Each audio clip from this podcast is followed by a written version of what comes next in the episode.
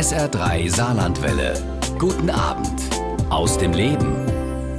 Er lässt es seit mehr als 20 Jahren im Radio und im Fernsehen schneien, regnen oder die Sonne scheinen. ARD-Wetterexperte Sven Blöger. Immer gut gelaunt, genießt er bei vielen Menschen großes Vertrauen. Das möchte er nutzen, um Ihnen seine Herzenssache näher zu bringen. In seinem neuen Buch Zieht euch warm an, es wird heiß, den Klimawandel verstehen und aus der Krise für die Welt von morgen lernen, beleuchtet er den Klimawandel. Dabei missioniert Sven Blöger nicht, sondern ordnet die komplexen Zusammenhänge ein und übersetzt sie in eine Sprache, die jeder verstehen kann, auch ohne Physikstudium. Wie übrigens auch in der TV-Dokumentation, wo unser Wetter entsteht. Und heute Abend ist Sven Blöger mein Gast bei SA3 aus dem Leben und wir wollen uns unterhalten ja über die Parallelen zwischen zwischen der Corona-Krise und dem Klimawandel und darüber, welche Chancen in der aktuellen Krise stecken, um die Weichen für die Zukunft zu stellen. Und unsere Sendung haben wir heute Vormittag aufgezeichnet. Dafür war mir Sven Blöger aus Frankfurt zugeschaltet. Hallo, Herr Blöger, und schön, dass Sie sich Zeit für uns nehmen. Herr Jäger, ich freue mich. Guten Tag.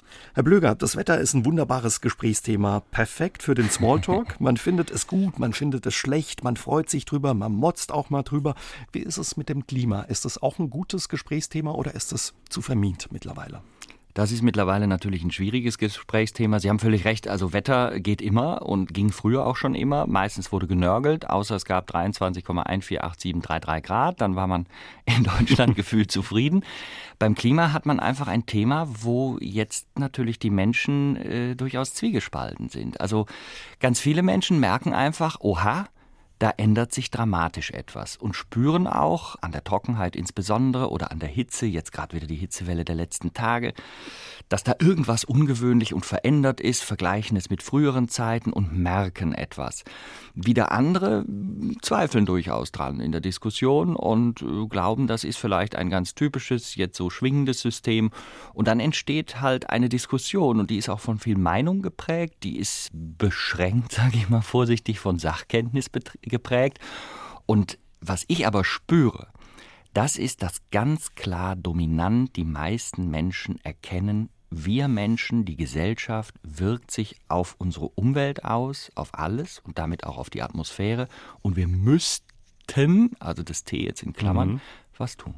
Also da bewegt sich was. Wir merken das auch, äh, Herr Blöger, bei uns. Also zum Beispiel, wenn wir im, in, ja, in unserem Wetter ah, sagen, Mensch, tolles Wetter, kriegen ja. wir zum einen auch Mails von Hörerinnen und Hörern, die sagen, seid ihr verrückt, es ja. ist so trocken. Genau. Und es gibt aber auch andere, die sagen, Mensch, müsste das Wetter immer so mies machen. Jetzt scheint man die Sonne, es ist Sommer, genau. ich will das auch genießen. Ist das jetzt noch Wetter, wo man sich drüber freuen kann? Oder muss man sich wirklich Gedanken machen, weil das ein Zeichen für den Klimawandel genau. ist? Also, was wir im Moment merken, da gibt es einen Forschungsbereich, den nennt man Attributionsforschung. Ist schwer auszusprechen, mhm. heißt heißt übersetzt Zuordnungsforschung und stellt die durchaus intelligente Frage, wie wahrscheinlich ist eigentlich eine solche Hitzewelle in Zeiten des Klimawandels? Das heißt, durch eine Erwärmung im Mittel wird natürlich die Wahrscheinlichkeit dafür, dass es solche heißen Phasen gibt, einfach größer.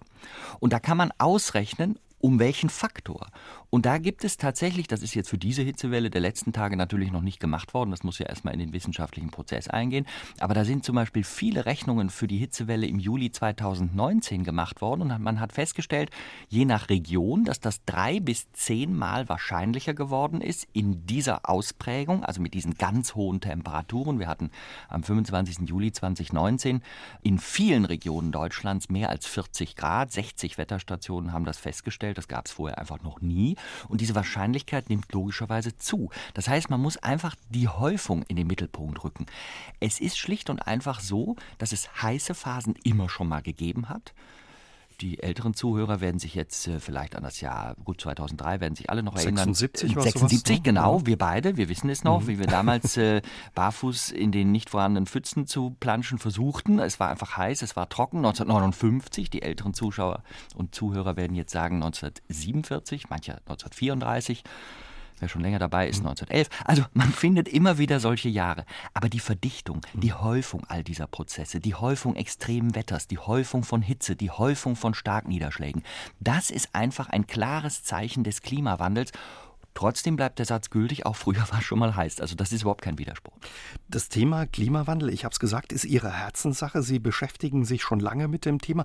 Gab es da so einen Auslöser, dass Sie gesagt haben, Mensch, da will ich mal genauer hingucken, mich intensiv damit beschäftigen?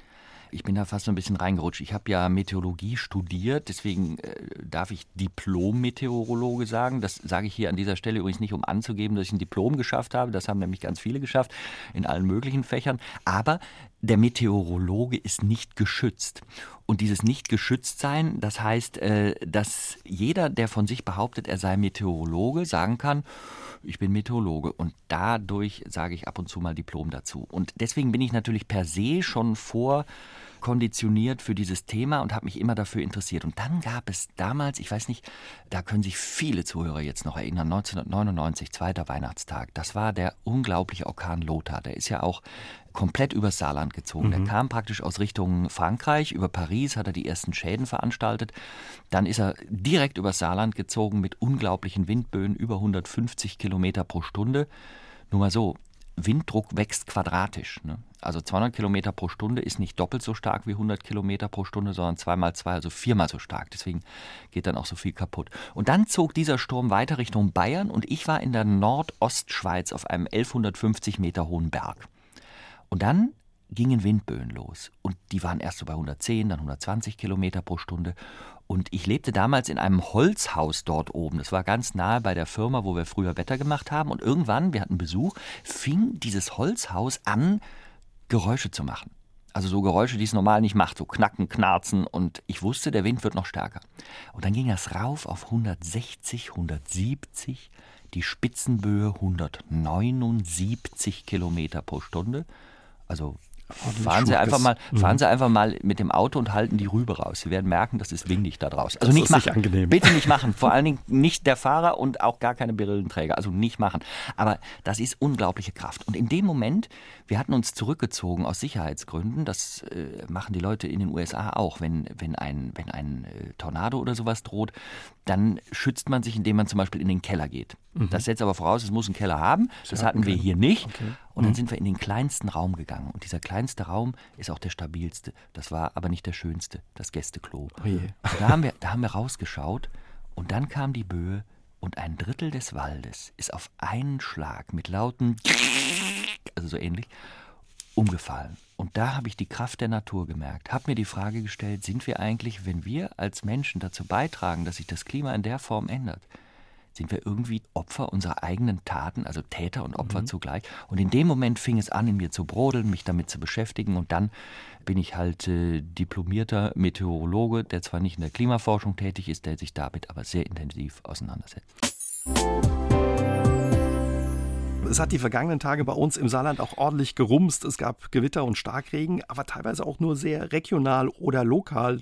Teilweise ging es so, dass hatte man den Eindruck, in einer Straße geht die Welt unter, ein paar Straßen weiter kam kein Tropfen runter. Wie lässt sich das erklären?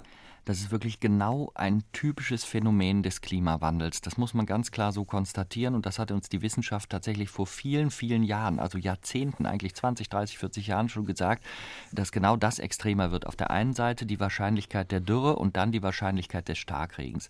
Das hängt damit zusammen, dass wir in den letzten Tagen eine Wetterlage erlebt haben, und die werden wir in Zukunft immer häufiger erleben, wo sehr wenig Wind mit im Spiel ist. Das heißt, die Luft steht förmlich. Und dann strahlt die Sonne in diese feuchte Luftmasse ein, die Luft steigt auf, kühlt sich ab, der Wasserdampf kondensiert, es entsteht ein Tröpfchen, es entsteht eine Wolke und wenn die Schichtung labil ist, also oben kalt, unten sehr heiß, dann gibt es Vertikalbewegungen, dann geht's los, dann bilden sich Tropfen, die werden immer größer, dann teilweise Eis in den hohen Schichten, dann entsteht Hagel, dann geht das wie in so einer Waschmaschine und irgendwann haut es dann diese zu schweren Tropfen und auch eben Eiskristalle gegebenenfalls runter und dann hat man den Starkregen. Und jetzt die ganz einfache Antwort. Wenn sich dieses Gewitter praktisch nicht bewegt, mhm. dann geht aller Regen an dieselbe Stelle und an einem benachbarten Ort bleibt es möglicherweise komplett trocken. Das ist wirklich dieser Effekt und das ist auch sehr schwer vorherzusagen. Das heißt, ich kann abends im Wetterbericht eigentlich immer sagen, dass da sind wir auch sehr gut, in welchem Areal das Potenzial für schwere Gewitter besteht. Da können wir sehr gut sagen, hier oder dort, zum Beispiel da im Saarland, äh, wenn man sagt, eher im südlichen Saarland oder eher vielleicht Richtung Bliesgau oder eher äh, vielleicht Richtung Schwarzwälder Hochwald, das können wir sagen. Aber jetzt genau den Ort anzugeben, du kriegst den Starkregen und fünf Kilometer daneben wird nichts passieren, das ist schwer. Das ist so ähnlich, wie wenn Sie, wenn Sie einen Topf nehmen und, und da kocht das Wasser und Sie sehen diese ganzen blubbernden Blasen auf der, auf der Wasseroberfläche Oberfläche, weil es halt kocht. dann kann jeder sagen, da sind jetzt überall Blasen, die überall entstehen und wieder verschwinden. Wenn ich aber jemanden frage und sage, sage mir bitte konkret, an welcher Stelle wird wann die nächste Blase hochkommen, dann werden wir alle scheitern. Mhm. Und das ist unser Problem auch mit der Wettervorhersage. Und dieses, ich nenne das immer Standwetter, also wenig Bewegung drin, das hat tatsächlich äh, mit Geschehnissen in, in, weiter, weiter Ferne zu tun. In Ihrem neuen Buch, zieht euch warm an, es wird heiß, was ich gern gelesen habe, weil es auch wirklich ein tolles Buch ist, wo man viel versteht, was sich da verändert hat und noch verändern wird, machen Sie auch eine Bestandsaufnahme, eine ganz ehrliche. Lassen Sie uns auch mal auf die Zahlen schauen, um zu verstehen, wo wir stehen in Sachen Klimawandel, zum Beispiel beim Thema CO2. Wie viel verbraucht da jeder Deutsche? Also verbrauchen tun wir nicht, sondern wir emittieren. Emittieren, ja, genau. Also wir, wir, wir geben das CO2 raus. Äh, wir durch unsere Energienutzung, durch unsere Mobilität und vieles andere mehr gelangt es in die Atmosphäre und das trägt eben als Treibhausgas zur Erwärmung bei. Und das ist auch immer ein Punkt, äh, übrigens vielen Dank, es freut mich sehr, dass Ihnen das Buch äh, zugesagt hat, weil, weil ich einfach jetzt bei vielen Menschen spüre, dass wir so ein bisschen in einer medialen Schnipselwelt leben. Wir kriegen jeden Tag von hier, von da, von dort Informationen, aber es ist wahnsinnig schwer, das zusammenzubinden. Einzuordnen, es auch komplex genau, ist. Ja. Genau, es ist wirklich wahnsinnig schwer. Das ist kein einfaches Thema, aber es ist ein Thema, was uns alle weltweit, jeden Menschen beschäftigt. Und das macht die Sache so schwierig. Und deswegen vielleicht auch, weil Sie darauf eingehen, gerade wie viel Tonnen CO2, mhm. also um es mal ganz einfach zu sagen, jeder Deutsche emittiert pro Kopf und Jahr 9 Tonnen CO2, jeder Chinese 6,7 Tonnen CO2, jeder Inder 2,2 Tonnen CO2. Und wenn wir das 2-Grad-Ziel einhalten wollen, eigentlich wollen wir ja sogar 1,5 Grad, wie wir uns in Paris verbindlich in die Hand versprochen haben 2015. Wenn wir also das 2-Grad-Ziel einhalten wollen, dann darf jeder Mensch pro Kopf und Jahr maximal zwei Tonnen emittieren. Jetzt das ist sind neun, wir drüber ordentlich, ja, ne? vor allen Dingen vorne dabei, wir Deutschen. Ja, ja das, ist, das ist übrigens ein großes Problem. Wir Deutschen, auch darüber ähm, habe ich mich so ein bisschen ausgelassen, wir Deutschen neigen dazu, eine sehr gute Klimarhetorik zu haben. Das heißt, wir erzählen sehr viel darüber, was wir alles tun wollen, wozu wir alles bereit sind. Und dann erzählen wir uns das so oft, dass viele plötzlich das Gefühl haben, das hätten wir schon alles gemacht. Das ist aber nicht vernünftig, denn wir in Deutschland sind, wenn man jetzt alle Länder mal vergleicht auf dieser Welt, wir sind das Land, was auf Platz 6 steht in Sachen CO2-Emissionen. Das heißt, weil es 194 Länder gibt, sind 187 Länder, wenn man mal so will, besser als wir. Und wir machen manchmal diesen komischen Satz, wir Deutsche sind doch nur so wenige, wir emittieren doch nur 2% von allen Emissionen und wir sind ja auch nur 80 Millionen und deswegen müssen erstmal die anderen ran, also wir können die Welt ja alleine nicht retten. A, auf Platz 6 sein, tut man das nicht, man rettet die Welt nicht allein und B, alle 187 Länder, die hinter uns liegen, können können ja das gleiche Argument vortragen. Und äh, das habe ich Additionsproblem genannt. Also wenn wir nicht erkennen, dass wir natürlich nachher zusammen addieren müssen und alle natürlich nur einen kleinen Anteil haben, mal abgesehen von China mit 30 Prozent und den USA, die liegen irgendwo äh, bei 14 oder 15 Prozent. Aber es gibt auch sehr viele Chinesen und man kann das nicht an Landesgrenzen festmachen. Ich habe dann den Chinesen auch vorgeschlagen, teilt euch doch in insgesamt 15 Länder. Dann hat jedes Land auch nur noch 2 Prozent. Dann kann jeder sagen, wir sind's nicht. Yay. Also man kann es leicht, Nein. könnte man es klein rechnen, wenn ja, man wollte. Ja. Jeder hat seinen Beitrag und auf Platz 6 hat man keine Rechtfertigung, sondern wir sind als, als auch ja Wirtschaftsmotor Europas, wir sind aus meiner Sicht wirklich in der Pflicht, hier auch ein Signal zu setzen. Die Politik versucht das hin und wieder. Dann haben wir aber wieder andere Probleme, die uns beschäftigen. Jetzt natürlich Corona allen voran. Aber wir, wir müssen Signale setzen. Wir müssen den Mut haben. Und vielleicht ein letzter Satz zu diesem Thema. Der ganze Wohlstand, den wir uns aufgebaut haben nach den schlimmen Kriegen des letzten Jahrhunderts, der entstand, weil wir, wenn wir ehrlich sind, irgendetwas ausgebeutet haben. Wir haben entweder irgendwo Menschen ausgebeutet, nicht? das ist die Näherin in Bangladesch, die dafür sorgt, dass trotz Transport wir für 5 Euro irgendein T-Shirt kaufen können, oder wir haben die Natur ausgebeutet in dramatischer Weise. Das fällt uns jetzt alles auf den Kopf. Das heißt, wenn wir dieses Wirtschaften so fortsetzen, wie es uns bisher Wohlstand gebracht hat, dann wird es uns genau das Gleiche, wird uns im nächsten Jahrhundert diesen Wohlstand wieder kassieren. Wir müssen begreifen, dass das Sägen an dem Ast, auf dem man sitzt, unvernünftig ist und dass man eine Transformation braucht. Und zwar nicht, um Wohlstand zu vernichten, sondern um ihn zu erhalten. Und wenn das verstanden wird und wenn das auch in der Politik verstanden wird, dann haben wir wirklich so viele Stellschrauben und Möglichkeiten, um die Welt, was die Umwelt angeht, besser zu machen. Das müssen wir uns eröffnen. you Nicht nur 2018 haben wir eine Idee davon bekommen, wo die Reise hingehen kann. Vorhin haben Sie auch schon gesagt, eigentlich haben uns die Experten vor 30, 40 Jahren das Wetter für 2020 schon vorhergesagt. Man fragt sich, was bremst uns aus? Warum nimmt man das nicht ernst und hat das nicht ernst genommen? Ich sage immer, das ist ein Zeitskalenproblem. Also das ist alles irgendwie gefühlt für uns in weiter Ferne oder noch anders. Klimawandel ist, das haben ja viele auch schon festgestellt, ein schleichender Prozess. Und wenn etwas sehr lange dauert, bis es sich verändert, dann sind wir Menschen sehr langsam. Wir sind im Moment dabei, fünf Billiarden Tonnen Luft aufzuheizen. Das machen wir mit unserem Verhalten. Aber 5 Billiarden Tonnen ist viel. Kann sich kein Mensch vorstellen. Nein, einfach fürchterlich viel. Also 5000 Milliarden oder 5 Millionen Millionen. Also das ist sehr viel. So viel Luft haben wir. Und bis die mal wärmer wird, das dauert. Aber jetzt merken wir mittlerweile, dass diese Veränderungen wirklich passieren. Und es wird nicht nur wärmer, vor allen Dingen auch führt es dazu, dass die ganzen energetischen Prozesse sich verändern. Also Energie wird anders transportiert, als das früher der Fall war. Und das ändert das Wetter. Das heißt, wir haben also tatsächlich erkennbare Veränderungen und wir reagieren trotzdem so langsam. Wahrscheinlich müssten wir noch viel intensiver jeden Tag dieses extreme Wetter spüren, aber dann ist es leider zu spät.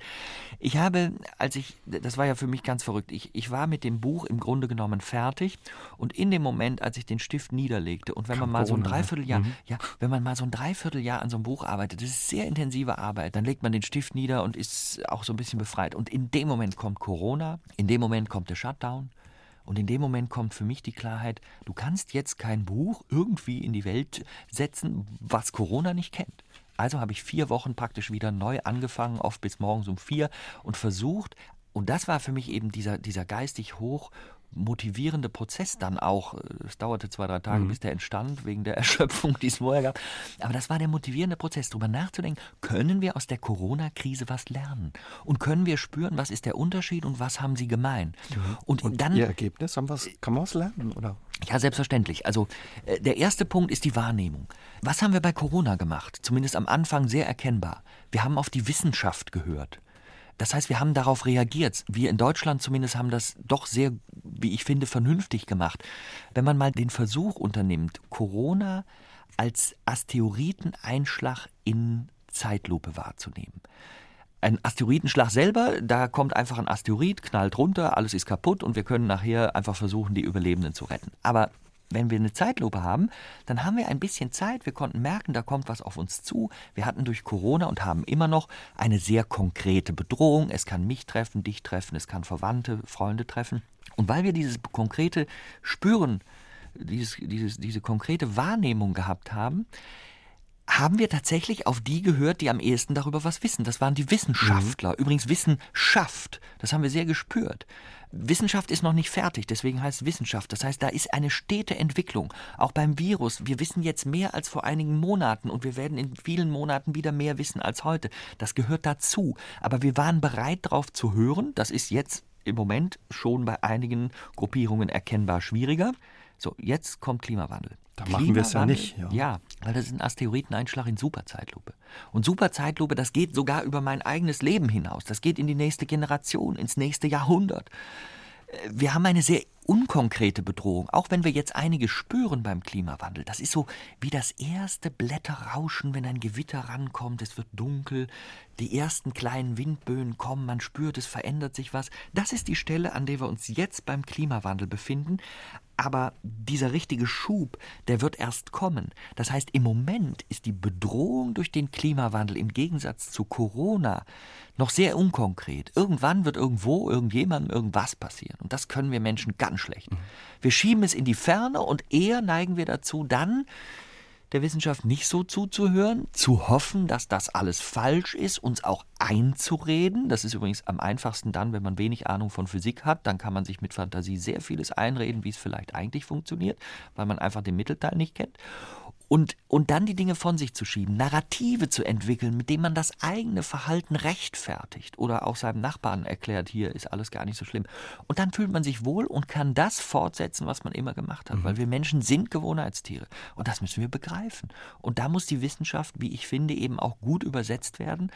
Denn am Ende, es gibt ja diesen schönen Satz, Wissen ist Macht. Und wenn Sie den rumdrehen, kommt dabei raus, Unwissen ist Ohnmacht. Wir brauchen Wissen und das bei vielen Menschen, dann kann vernünftig gehandelt werden. Sie haben ähm, eben gerade gesagt, ja, vielleicht müssen wir noch mehr solcher Extremwetterlagen erleben. Jetzt hatten wir es vorhin schon darüber, dass einige das Wetter noch schön finden, wenn es ein bisschen wärmer ist. Wie wäre es denn, ja, wenn es statt zwei Grad wärmer, zwei Grad kälter werden würde? Würde der Klimawandel da mehr bei uns oder einigen von uns ankommen? Ich, ich glaube das. Also ich, ich denke einfach, die Furcht vor Kälte ist grundsätzlich größer als die Furcht vor Wärme. Wir sind wärmeliebende Wesen. Das sieht man ja schon, dass die meisten, wenn sie Urlaub machen wollen, eher nach Süden fahren, wo es warm ist. Die Suche nach großer Kälte im Urlaub ist eher unbekannt. Gibt es auch natürlich Leute, aber das sind eben wenige.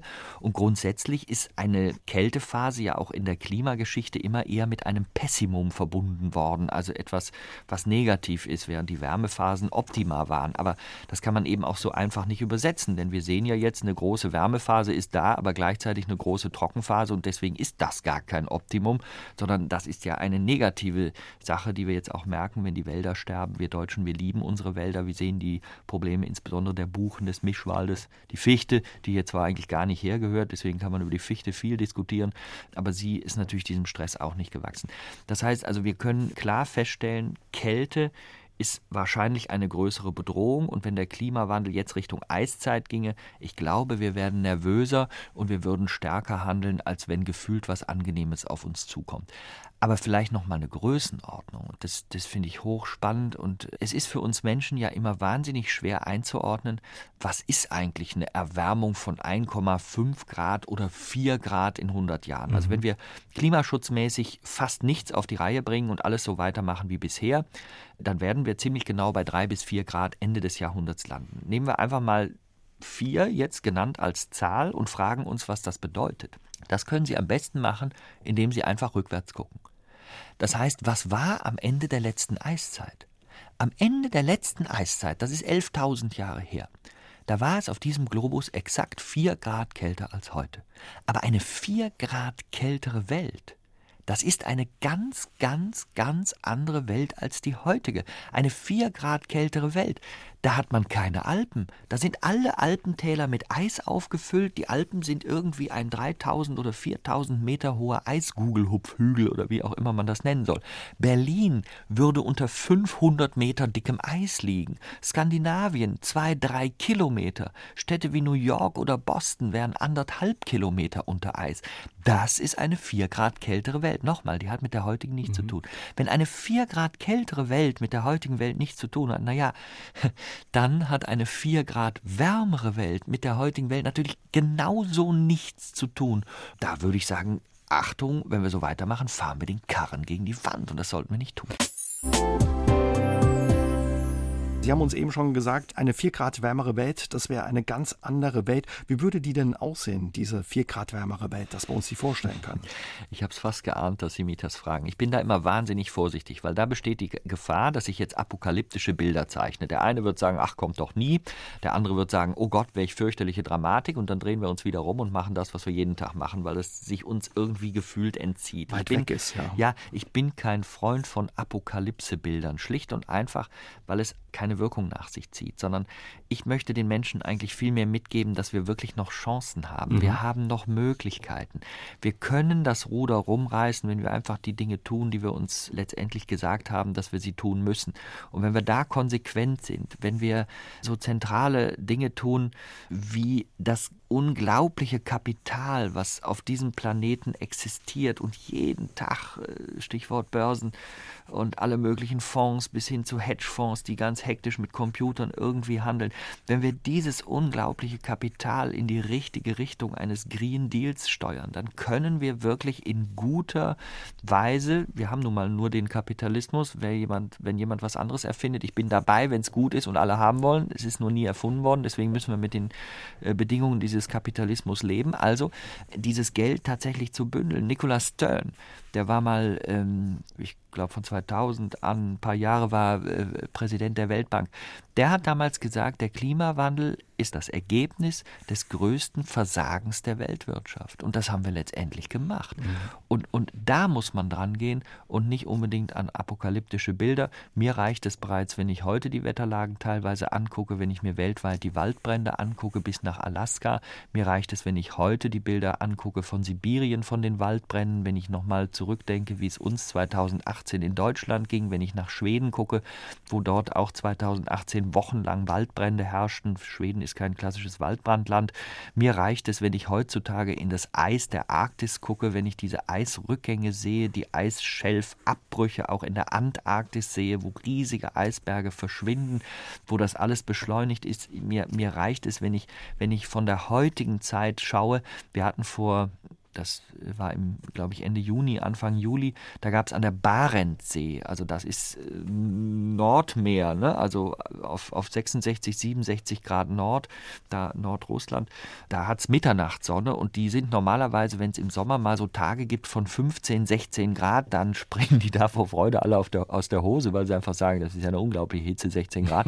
die hatten jetzt 35 Grad, das, da weiß man überhaupt nicht, was das bedeutet und das ist in Gegenden mit Permafrost Permafrostböden, die logischerweise bei 35 Grad, da muss man nicht viel drüber nachdenken, schnell auftauen. Das wiederum setzt Methan frei. Methan ist wiederum ein intensiveres Treibhausgas als Kohlendioxid. Das heißt, das wirkt sich aus, dass wir dann Rückkopplungseffekte haben und die heizen die Erwärmung weiter an. Das heißt, wir haben überall Stellschrauben, mögliche Kipppunkte und darin sehe ich auch die Bedrohung. Deswegen ist aber auch eine Vorhersage manchmal schwer möglich.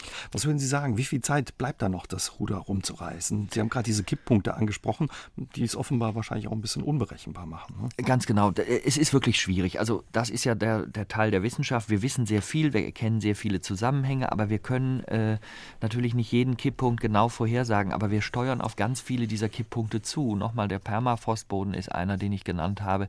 Viel klarer aber noch ist beispielsweise das Problem im Amazonas-Regenwald.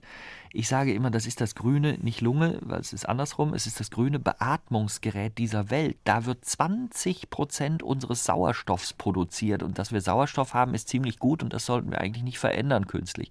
Und wenn wir jetzt dort die Abholzung mehr und mehr beschleunigen, und äh, der Präsident Brasiliens, Bolsonaro, beschleunigt das ja. Aus seiner Sicht gibt es ja überhaupt gar keine Umwelt, glaube ich. Und deswegen ist ihm das auch wurscht, sondern er setzt auf die Wirtschaft. Er sagt, komm, holst ab, ist gut, dann haben wir mehr Geld. Äh, wenn man diese Gedanken folgt, dann zerstören wir in beschleunigter Weise diese wichtige Umwelt. Und das ist ein hochtragischer Vorgang. Denn wenn wir etwa 20 Prozent dieses Waldes zerstört haben, das Amazonas-System ist ein sich selbst, ich hätte fast gesagt, befruchtendes System, wo also immer wieder die Feuchtigkeit, was die im Boden ist, wieder in die Atmosphäre aufsteigt, ein bisschen transportiert wird, als Regen wieder runterfällt und wir haben mehr oder weniger einen geschlossenen Urwaldkreislauf. Und wenn wir den irgendwie bei mehr als 20 Prozent Vernichtung durchbrechen, dann kann sehr schnell dieser Kipppunkt erreicht sein. Der Amazonas kann sich selbst nicht mehr versorgen. Es gibt häufiger Trockenheit und dann wird ein solches Gebiet sehr schnell zu einer Savanne. Und das sind ganz andere Bedingungen, als wir haben. Und dann machen wir unsere, unser grünes äh, Beatmungsgerät kaputt. Äh, trotzdem noch mal einen Gedankengang, wenn ich das darf, kurz zu, zu Brasilien und Abholzung des Regenwaldes. Viele Länder haben sich natürlich hingestellt und haben gesagt, also folgendes, ihr Brasilianer, so etwas könnt ihr einfach nicht machen. Auch Deutschland war ganz vorne, hat gesagt, das geht einfach nicht. Und man hat diesen Präsidenten zu Recht, wie ich finde, ermahnt. Aber er spielte natürlich sofort zurück. Liebe Deutsche, wenn ihr hingeht und uns Vorschriften machen wollt, was wir so zu tun und zu lassen haben und gleichzeitig beschließt, den Kohleausstieg 2038 zu machen und ihr, wo jeder Bürger eures Landes 9 Tonnen CO2 emittiert und jeder meines Landes 2,7 Tonnen emittiert, seid nicht meine Ratgeber. Zeigt und nicht mit dem Finger ja, auf uns, ja klar. Und das ist tatsächlich äh, so wenig richtig sein Handeln ist, ist diese Aussage nicht falsch. Das heißt, es bleibt am Ende stehen, jeder muss an seine Nase packen. Und jeder, der sagt, die anderen müssen es, das gibt dann einfach so einen Reihe-Rum-Diskurs, der ist vollkommen sinnlos. Und da müssen wir uns mit auseinandersetzen, um eben auch als Vorbild zu fördern, dass andere so etwas nicht tun. Das ist ein Risiko für uns alle. Und nochmal, wenn wir das alle nicht begreifen oder begreifen wollen oder kurzfristig oder bräsig denken oder was wir da so alles tun, dann fahren wir nochmal den Karren gegen die Wand. Und ich finde, das das sollte man nicht machen. Was ist Ihre Forderung an die Politik? Also Regeln, klar können wir uns dran halten. Geht es nur mit Regeln oder brauchen wir vielleicht auch Verbote? Also Zunächst mal bin ich, bin ich der Meinung, die Politik muss klare Kante zeigen. Das hat sie 2019 in einigen Fällen auch gemacht. Als die Europawahl 2019 war, hat man plötzlich gesehen, dass man mit dem Thema Klimawandel, das war vor Corona, dass man mit dem Thema Klimawandel in der Lage ist, tatsächlich Wahlen zu gewinnen. Das fand ich durchaus bemerkenswert. Dieses Thema war bisher immer eigentlich dazu da, Leuten Angst zu machen, oh, das bedeutet Verzicht, das bedeutet Einschränkung, das will ich nicht, jemand, der sowas sagt, den wähle ich nicht. Und das ist auch ein Vorgang, der viele Politiker immer wieder beschäftigt hat. Ja, ein Politiker in der Demokratie, ich finde die Demokratie gut, das ist unser höchstes Gut. Populismus hat noch nie Probleme gelöst, immer nur welche geschaffen. Also wir sollten an einer Demokratie in sinnvoller Weise unbedingtestens festhalten. Aber in einer Demokratie muss ein Politiker, der was gestalten will, gewählt werden. Und da brauche ich Mehrheiten. Und wenn Politiker Angst bekommen, Themen auf die Agenda zu setzen, durch die sie glauben, möglicherweise nicht gewählt zu werden, dann tun sie das nicht ausreichend und zeigen keine klare Kante. So, und das sollte man tun, weil das Bewusstsein der Menschen durch den spürbaren Klimawandel hat ja so zugenommen, dass man damit tatsächlich ziehen kann, also Wählerschaften bündeln kann, um dann tatsächlich zu handeln. Und weil Sie mich nach Verboten fragen, ich bin überhaupt kein Freund von Verboten, aber die reine Freiwilligkeit bei Klimamaßnahmen funktioniert nicht. Hat auch noch nie funktioniert. Nicht freiwillig ist immer eine gute Maßnahme. Jeder sagt, ja, das mache ich freiwillig, weil dann kann man am Ende sagen, ja, ich habe es gemacht oder vielleicht nicht geschafft. Auch große Konzerne sagen immer gerne, ja, wir machen freiwillige Selbstverpflichtungen.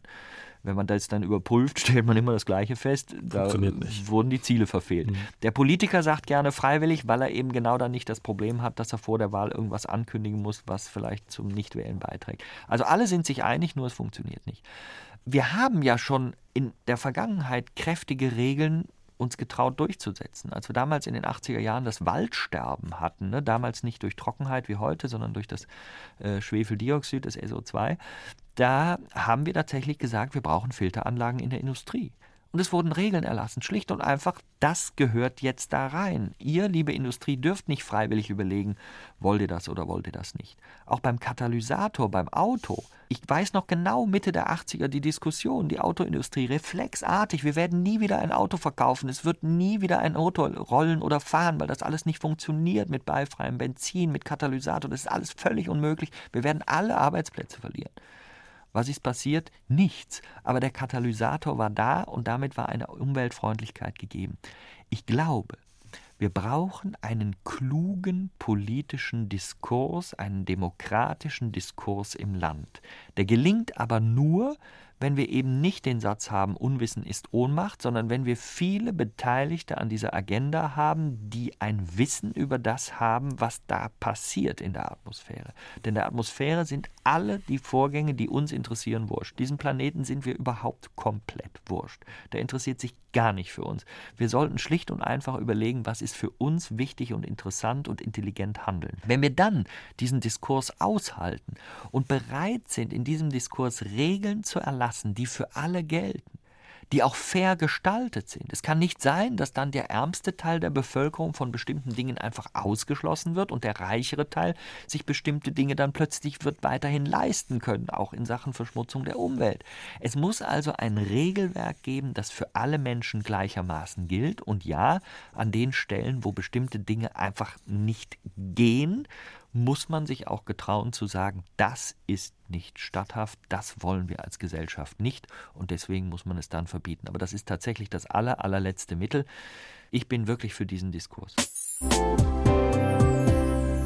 Herr Blöger, man merkt Ihnen an, auch nach all den Jahren, ja, sind Sie noch begeistert und mit viel Leidenschaft dabei, bringen uns das Wetter näher. Wann haben Sie zum ersten Mal das Wetter so richtig wahrgenommen und ja, begonnen, sich dafür zu interessieren? Also gemerkt, Mensch, da ist was, was spannend ist. Ja, da, da, war ich noch klein. Also das allererste Mal war das sogar in der dritten Klasse in der Schule. Wir mussten im, im Sachkundeunterricht äh, plötzlich Regen messen, Temperatur messen, die Ergebnisse aufschreiben, in Millimeterpapier eintragen, dann so da Kurven machen. Ich war da ganz fasziniert. Dann mussten wir Wolken erkennen, gucken und sagen, wie die heißen. Ich konnte damals Cumulonimbus capillatus incus noch nicht. Ich konnte auch noch nicht Altocumulus translucidus perlucidus so gut. Aber ich, ich habe mich da so entwickelt. Ich war fasziniert. Die Unterrichtsreihe war fertig. Und da machte ich einfach weiter. Ja. Meine Eltern hatten so ein bisschen Gefühl, oh, pathologische Entwicklung beim Kind. aber, aber ich war begeistert. Ich war dann 1976 war das, war ich neunjährig. Da haben wir ein wahnsinniges Gewitter erlebt nach einem sehr trockenen Sommer. Wir hatten ihn vorhin schon mal, den Sommer 76. Mhm.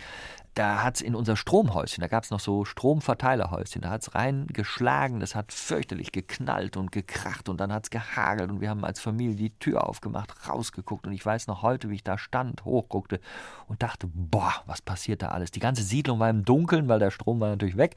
Wir hatten Kerzen angemacht. Es war so faszinierend und da habe ich gedacht, hm, ja, das ist ein spannendes Thema. Und dann ließ mich das bis heute nicht mehr los. Angeblich sitzen Sie heute noch bei Flügen immer gern am Fenster, um die Wolken zu beobachten, wie damals als Kind.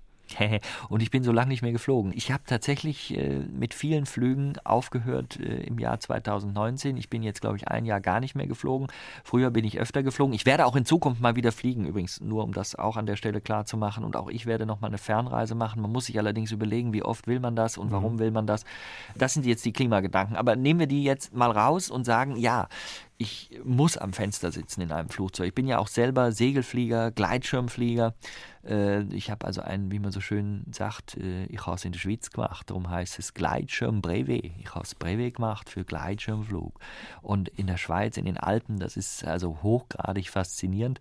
Und wenn ich im Linienflugzeug sitze, ich muss am Fenster sitzen. Ich verzweifle, wenn ich da in der Mitte in der Röhre sitze. Ich muss rausgucken. Ich muss also Sie lehnen sich dann drüber. Ja, das kommt ein bisschen auf meinen Sitzbahn an. Es gab sicher Momente, wo ich das sehr gerne dauerhaft gemacht hätte. Nein, lassen wir das. Ich, äh, dieses Rausgucken, das ist ein wahrer Genuss äh, diese Wolken zu sehen, äh, auch auf Bergen zu stehen, runter zu gucken, rauf zu gucken, Natur. Ich liebe das, äh, mich fasziniert das, mich begeistert das.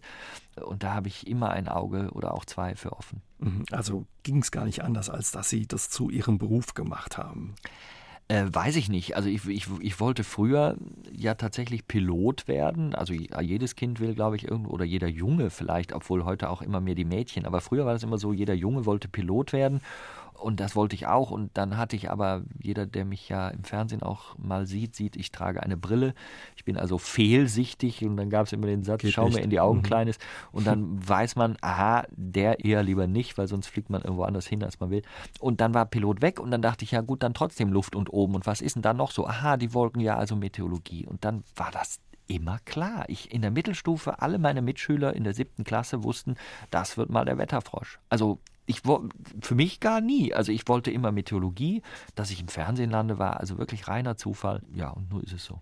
Wie sind Sie im Fernsehen gelandet, wenn Sie sagen reiner Zufall? Naja, ich habe mich bei einer Firma beworben, damals eine Blindbewerbung und da wurden Wetterberichte geschrieben und ich war fürs Schreiben eingeteilt und sollte eben für einen bestimmten Dienst äh, Wetterberichte für Deutschland, Österreich und die Schweiz machen. Und das fand ich toll, weil ich konnte Wetterkarten angucken, ich konnte äh, das Wetter spüren und fühlen und das in einen Text umsetzen und am Ende damit auch ein bisschen Geld verdienen, quasi mit meinem Hobby. Das fand ich toll, das wollte ich machen.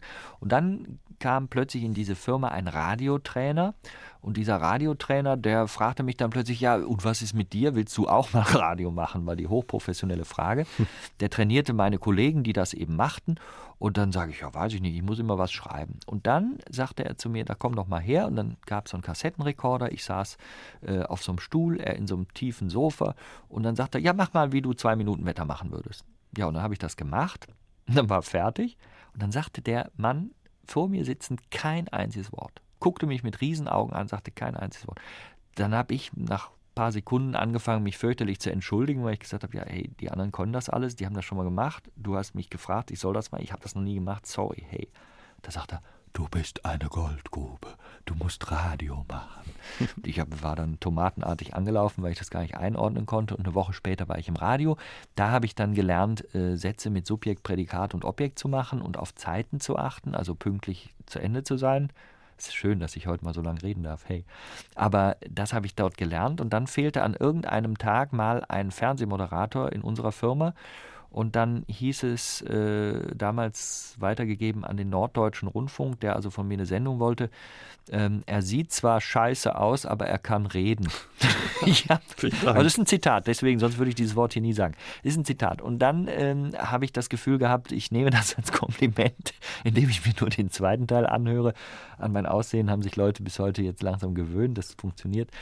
Und bin tatsächlich so da hineingeraten und äh, bis heute da nicht entfernt worden. Ja, und bis heute haben Sie da auch viele Fans. Aber ärgert man sich über so einen Satz oder sagt man, Mensch, nein, nein. hat man euch, äh, zeige ich es? Nein, nein, ich gar nichts. Also ich, ich, ich fand das sogar lustig. Ich meine, ich, ich weiß ja auch selber, wie ich aussehe. Ich bin ja schon mal vor dem Spiegel gestanden und ähm, das, das kann man alles formulieren, wie man lustig ist. Ich fand es eigentlich schön, tatsächlich diesen Teil, er kann vernünftig reden oder gut reden und, und daran habe ich mich ja dann auch festgehalten. Und für mich war es immer klar, wenn du das mit dem Fernsehen machst, dann kannst du deswegen entspannt sein, weil du es ja nicht zwingend wolltest. Also ich wollte es nie zwingend. Also wenn mhm. man dann nach zwei Sendungen gesehen hätte, um Gottes Willen, was ist denn das für ein Highlight der Fernsehgeschichte? Geschichte, das wollen wir aber nicht mehr, dann hätte ich damit halt wieder aufgehört. Ja, hey, so what? Und selbst heute bin ich ein bisschen der Meinung, ob ich jetzt Fernsehen mache oder nicht, davon hängt ja mein Leben nicht ab. Aber ich finde es toll, das machen zu können, weil es mir einfach Spaß macht und weil ich den Austausch mit Menschen schätze. Es schreiben mich viele Menschen an. Nicht jeder bekommt leider eine Antwort, weil das sind 50 bis 80 Mails am Tag, teilweise 10, 12 Seiten lang. Liebe oh. Leute, ich finde das toll, ich liebe das, ich, ich schätze das, ich, mich ehrt das, aber ich kann so viel gar nicht beantworten, deswegen kriegt halt nicht jeder eine Antwort. Aber ähm, dieser Austausch, der gefällt mir mit Menschen. Ich bin ja auch viel mit Vorträgen unterwegs, wenn gerade zufällig nicht Corona ist. Und von daher macht das mir Freude, aber es ist bestimmt nicht mein Leben. Bei der Wettervorhersage greifen Sie ja auf unheimlich viele Daten zurück. Da steckt eine riesige Infrastruktur dahinter. Wo bekommen Sie Ihre Daten fürs Wetter her? Also wir, wir haben einen riesigen Datenpool. Äh, weltweite Daten erreichen mich ganz viele natürlich vom Deutschen Wetterdienst, der ja auch weltweit wiederum sammelt. Die werden hier im Wetterkompetenzzentrum des Hessischen Rundfunks, da sind wir seit 1. Januar 2000 20. Die werden hier zusammengefasst. Wir kriegen aber auch das Wetterstationsnetz der Firma Meteo Group. Das ist ein Netz mit 800 Wetterstationen in Deutschland, Österreich und der Schweiz. Und dadurch haben wir sehr viele Daten. Wir kriegen Satellitendaten und zwar weltweit. Ich kann alle zehn Minuten weltweit Wetterstationen angucken. In manchen Ländern eine alle Stunde, aber das sind dann 28.000 Daten. Die lerne ich auch nicht jede Stunde alle auswendig, das wäre etwas anstrengend. Aber ich kann mir dadurch einen Überblick praktisch herstellen. Also es ist ja so, manchmal gibt es ja diesen berühmten Satz, hey Meteorologe, schau doch mal aus dem Fenster, dann weißt du, wie das Wetter wird. Ich sage immer, Achtung, wenn ich in Frankfurt sitze und aus dem Fenster schaue, weiß ich noch lange nicht, wie das Wetter in Berlin ist und schon gar nicht, wie es wird. Das heißt, meine Wetterstationen, die sind eigentlich die Fenster, die ich an verschiedensten Stellen dieser Welt habe, um quasi in Anführungszeichen rauszugucken. Und dann gibt es sehr viele Rechenmodelle, nicht? das sind mathematische Ausdrucksweisen der physikalischen Zusammenhänge der Meteorologie. Ja, das war jetzt ein richtig ermutigender Satz.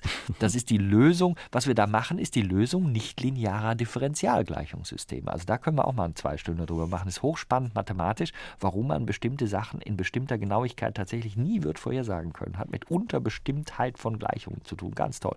Aber machen wir jetzt nicht. Diese Modelle bekomme ich und wenn ich die dann habe, dann kann ich die eben interpretieren und am Ende diesen berühmten Satz mit Subjekt, Prädikat und Objekt formulieren. Sie sagen ja auch, Wettervorhersage je nach Wetter hat auch viel mit Verantwortung zu tun. Wie trifft ja. man da den richtigen Ton, um die Leute nicht aufzuschreiben? Abzuschrecken oder vielleicht auch zu gelassen zu machen. Genau, also das ist gerade ein großes Problem bei Warnungen. Nicht? Also erstens, weil, weil Warnungen, wenn man jetzt zum Beispiel mal einen Sturm hat, ähm, dann ist das Problem immer, dass die Böenfelder unterschiedlich sein können. Das heißt, da haben wir einen Sturm, wo ich im Mittel vielleicht Windgeschwindigkeiten von 60 Kilometer pro Stunde habe, dann kommen aber einzelne Böen mit 90 oder 100 und ich kann nie ganz genau wissen, wo die sind. Das heißt, ich muss immer wahnsinnig aufpassen, dass ich natürlich ganz klar nicht einen Sturm oder vielleicht auch ein Gewitter oder so eine Entwicklung verpenne, dann einfach gar nicht darauf hinweise, dann ist es natürlich ein, ein, grober Fehler. Das ist ganz klar. Die andere Seite aber aus Sicherheitsgründen oder aus, aus Selbstschutz ständig auch dann zu warnen, wenn eigentlich für die Menschen überhaupt nichts Dramatisches passiert, sondern nur mal ein kräftiges Böchen durchgeht, aber nichts Dramatisches, dann stumpfen die Menschen, die Zuschauer natürlich auch ab und dann sinkt natürlich auch der Grad an Vertrauen und dann machen die Leute natürlich möglicherweise dann irgendwann den Fehler, dass sie bei einer Warnung die nicht mehr ernst nehmen und dann hat das natürlich möglicherweise schreckliche Folgen. Also sich darum wirklich zu kümmern, die Ausgewogenheit zu halten, durchaus auch aufzuteilen, wann bin ich im Wetterbericht einfach fröhlich, es macht Spaß, ich empfinde es als unterhaltsam vielleicht auch Zuschauer, weiß ich nicht.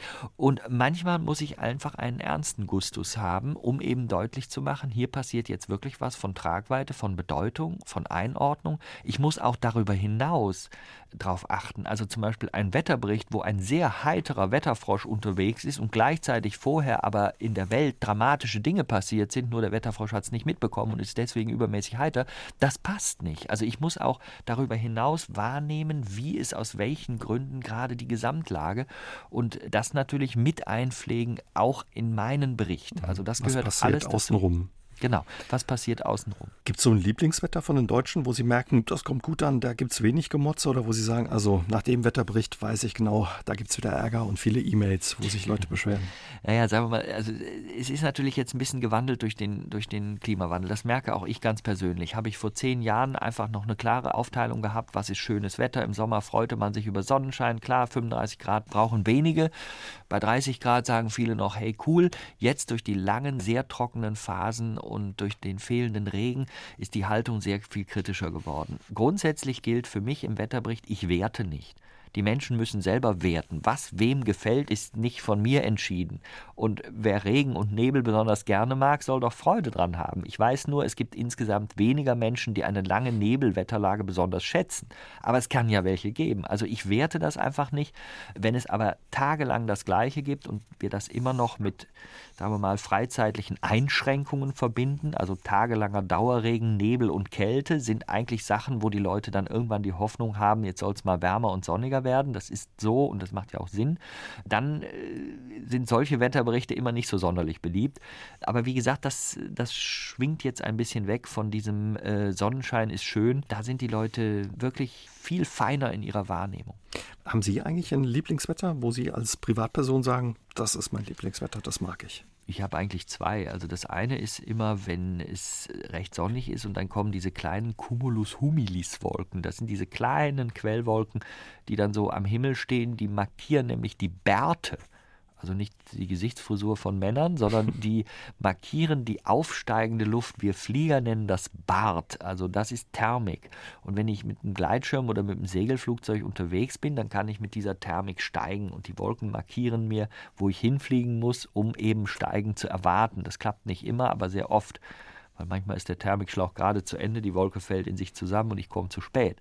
Aber das ist ein, eine Markierung. Und das zweite Wetter, was ich liebe, wenn was los ist. Ne? Also für mich muss immer Action sein.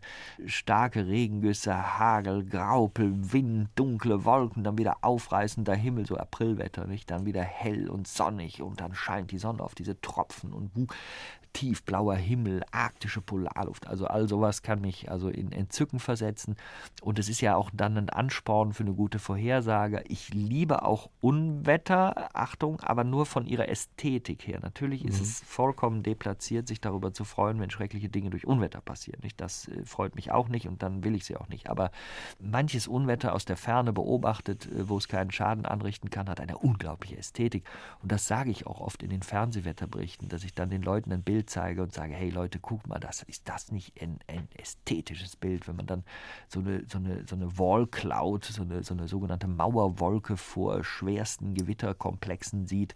Das ist einfach faszinierend, wenn die dann auch noch grün wird, weil die Wolke so dick ist bei der Abenddämmerung, wo die Sonne dann rot reinscheint, grünes Licht. Aber es ist alles sehr faszinierend. Also man merkt die Begeisterung.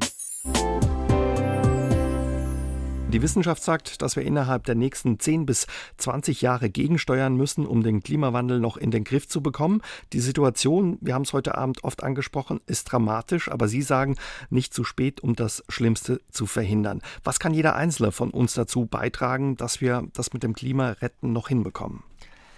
Das ist gar nicht so eine einfache Frage, weil jeder Einzelne wird natürlich sehr schnell merken, dass er allein die Welt nicht retten kann. Also das Problem sind immer die anderen. Ne? Also wenn ich Idealist bin und will mein ganzes Leben ändern, ich sage zum Beispiel, ich fliege nicht mehr, ich fahre kein Auto mehr, ich verkaufe mein Auto, ich esse, weiß ich nicht, vegetarisch oder vegan. Also das ist jetzt, bin jetzt nicht ich, aber das könnte man alles sagen.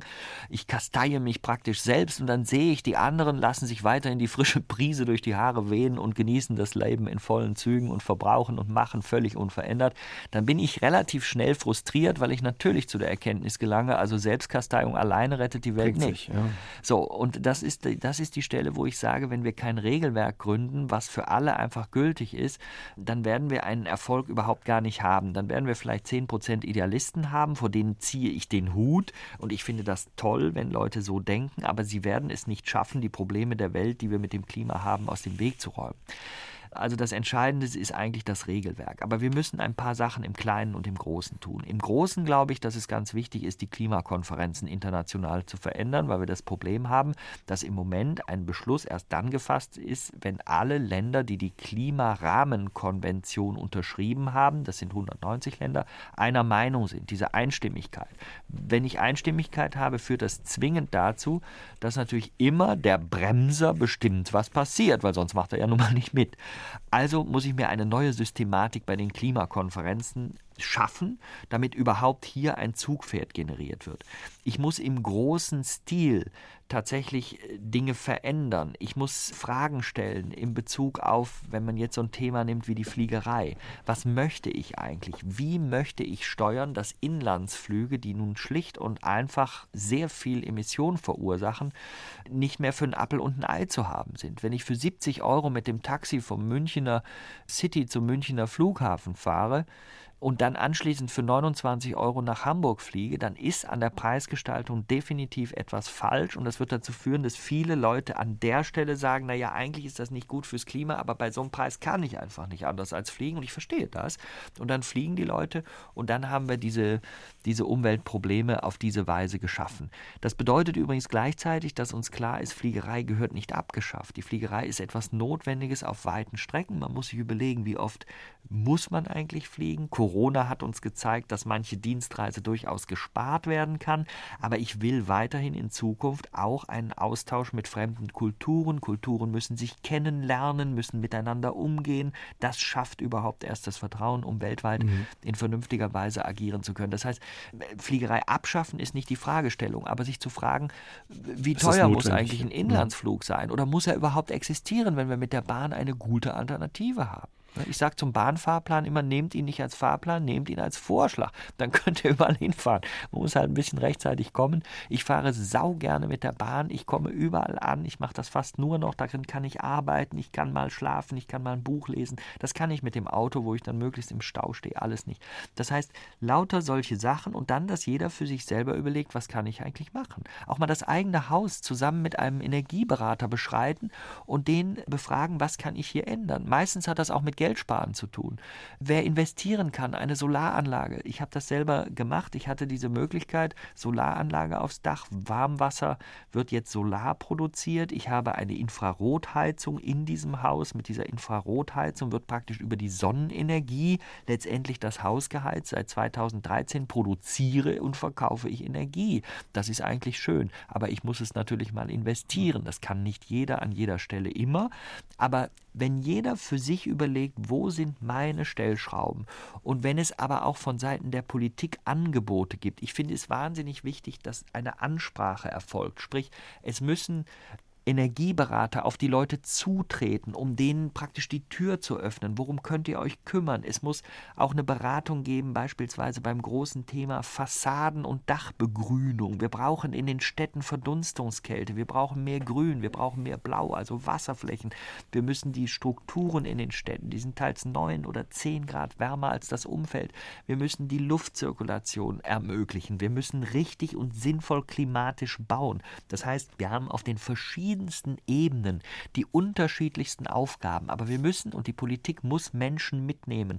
Und deswegen, wie gesagt, auf die Menschen zutreten, ihnen Zugang verschaffen zu komplexen Themen. Wer, wer eine Solaranlage aufstellen will oder anderes mit der eigenen Behausung in Sachen Energiesparen, der wird nicht tausende von Katalogen und Internetseiten wälzen. Das kann auch abschrecken und dann macht man vorsichtshalber, weil ja alles jetzt schon so funktioniert, nichts. Also aktiv werden, das mhm. ist wichtig. Herr Blöger, vielen Dank für das Gespräch. Das war interessant und aufschlussreich und hat auch Spaß gemacht. Ihnen weiterhin alles Gute und auch für Ihr Buch viel Erfolg. Danke für das Gespräch, Herr Blöger. Es war mir ein ganz großes Vergnügen, Herr Jäger. Gruß ins Saarland. SR3 aus dem Leben. Immer dienstags im Radio, danach als Podcast auf sr3.de.